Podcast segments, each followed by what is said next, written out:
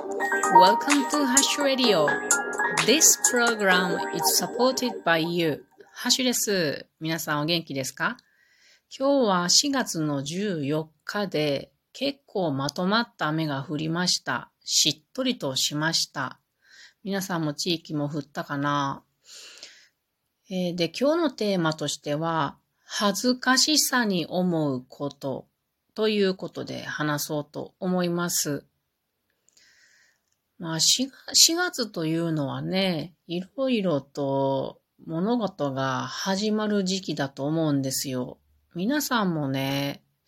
うん、まあ、新学期とか新しいなんかこう仕事のプロジェクトが始まったりとか新しい人と出会ったりとかね、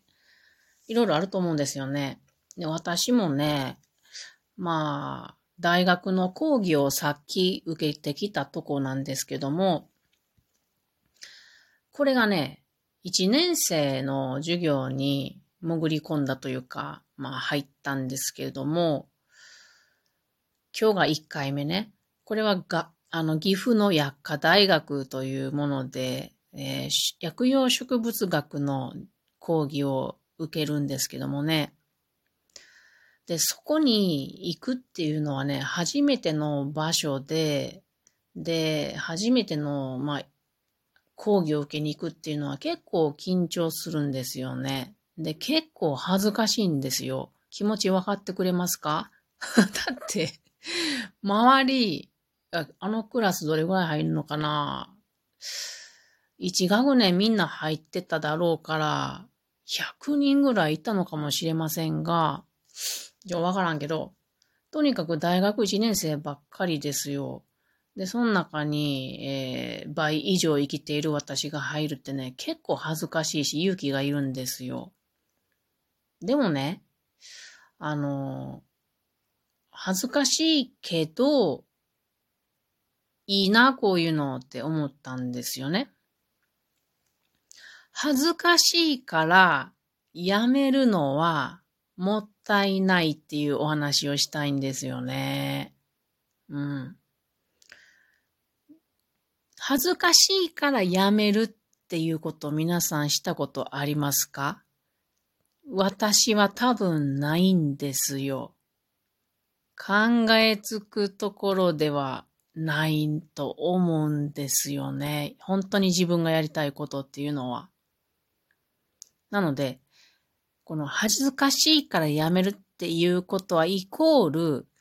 自分の成長に自分でブロックをかけることだと私は思っています。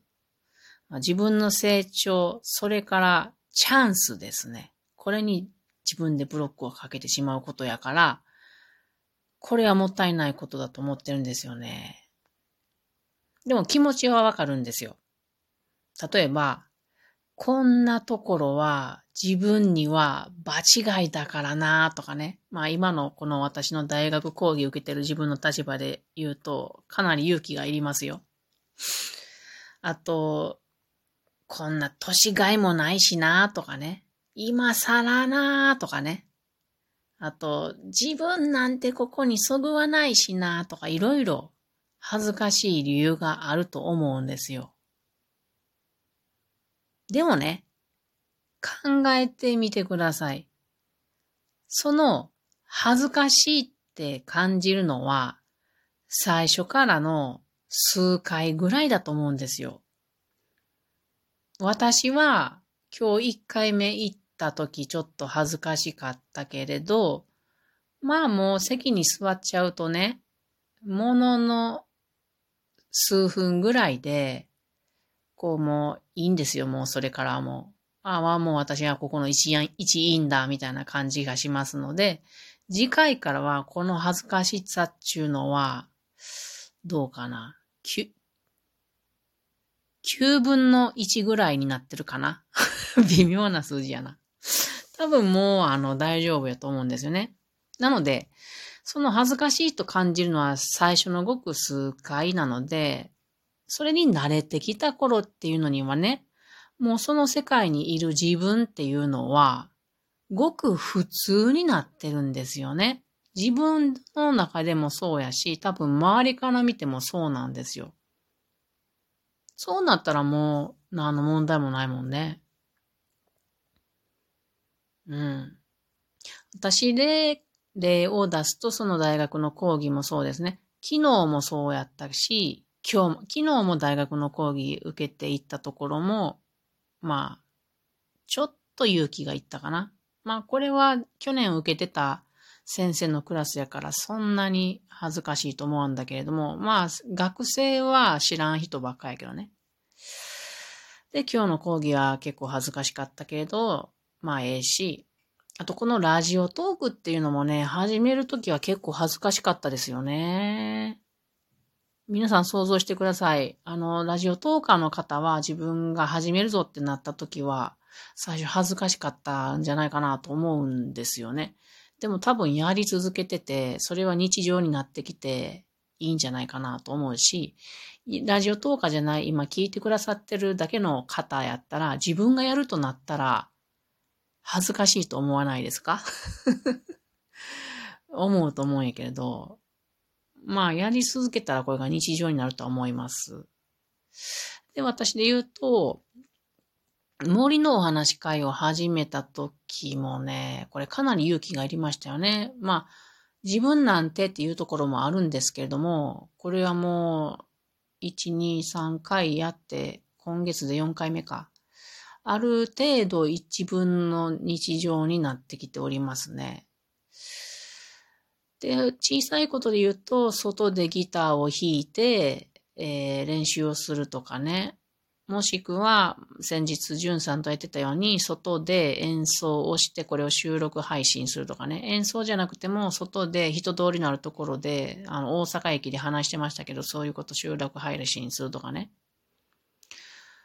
こんなのまあまあ恥ずかしいとしたら恥ずかしいかもしれんけど、自分の中ではもう日常になっているんですよね。うん、そんなに別に恥ずかしくない。もう、これに関しては全然話、恥ずかしくないっていうのがありますね。うん。そういう時に、まあ私の場合はですけれども、周りの目の捉え方ですよね。周りの目が恥ずかしいじゃないかっていうのがあるっていう気持ちはよくわかるんですけども、周りの人の目ってどうでもいいんじゃないかなって思うんですよね。もちろん、迷惑をかけるのはダメですよ。それは周りの人の目どうのこうのじゃなくて、迷惑行為になっちゃうからダメやけれども、迷惑ならん範囲やったら、周りの人の目って意味があるのかなって思うんですよね。まあ、プラスに捉えてくれる人とマイナスに捉える人はいると思います。例えばね、私がギターを外で練習してたとしたら、マイナスに捉える人やったら、ああ、あいつへったくそやなーって思うかもしれんよね。でも、それいうふうに思われたって、どうでもいいじゃないですか。どうでもよくない？うん。ただ練習してるだけだもん。それで文句言ってくるような人であれば、どうやらちょっと興味が私は湧いてくるけれども、話をしたいなと思いますけれども、プラスに捉える人やったら、あの人ギター弾いてる、すごいなとか思ったりするかもしれんし、どんな曲弾いてんのやろうと思って興味持って話しかけてくるかもしれんし、もしかしたらかっこいいなと思って寄ってくれてくれるかもしれないですよね。うん。だから、マイナスのことっ思われてもどうでもいいかなって感じが私はするんですよね。一方私が周りの人を見てて思うこと、まあ周りの目の立場から見るとね、例えばジョギングをしている人がいたとしますよね。で、その人を見たときに、どんだけゆっくり走ってる人を見ても、私はかっこいいなって思うんですよね。頑張ってるなとか。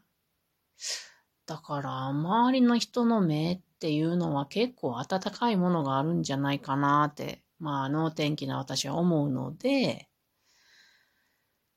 自分がやっぱり恥ずかしいと思ってやめてしまうのはもったいないなと思うわけです。はい。なのでまあ皆さんにお伝えしておけることとしては、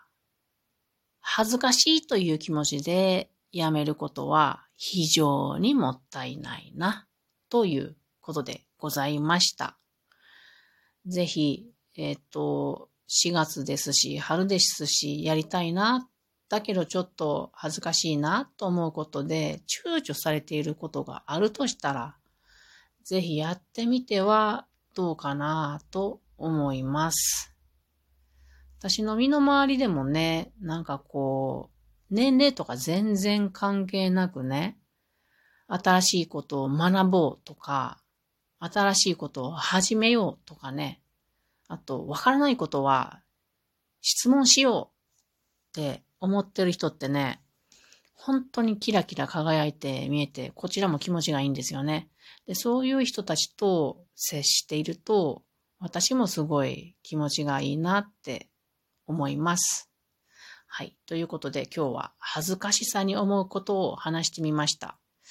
今日は2本収録しようと思っていて、この後には、えー、今日学んだ薬用植物学のレポートを話そうと思います。それでは皆さん、後ほど、まったね。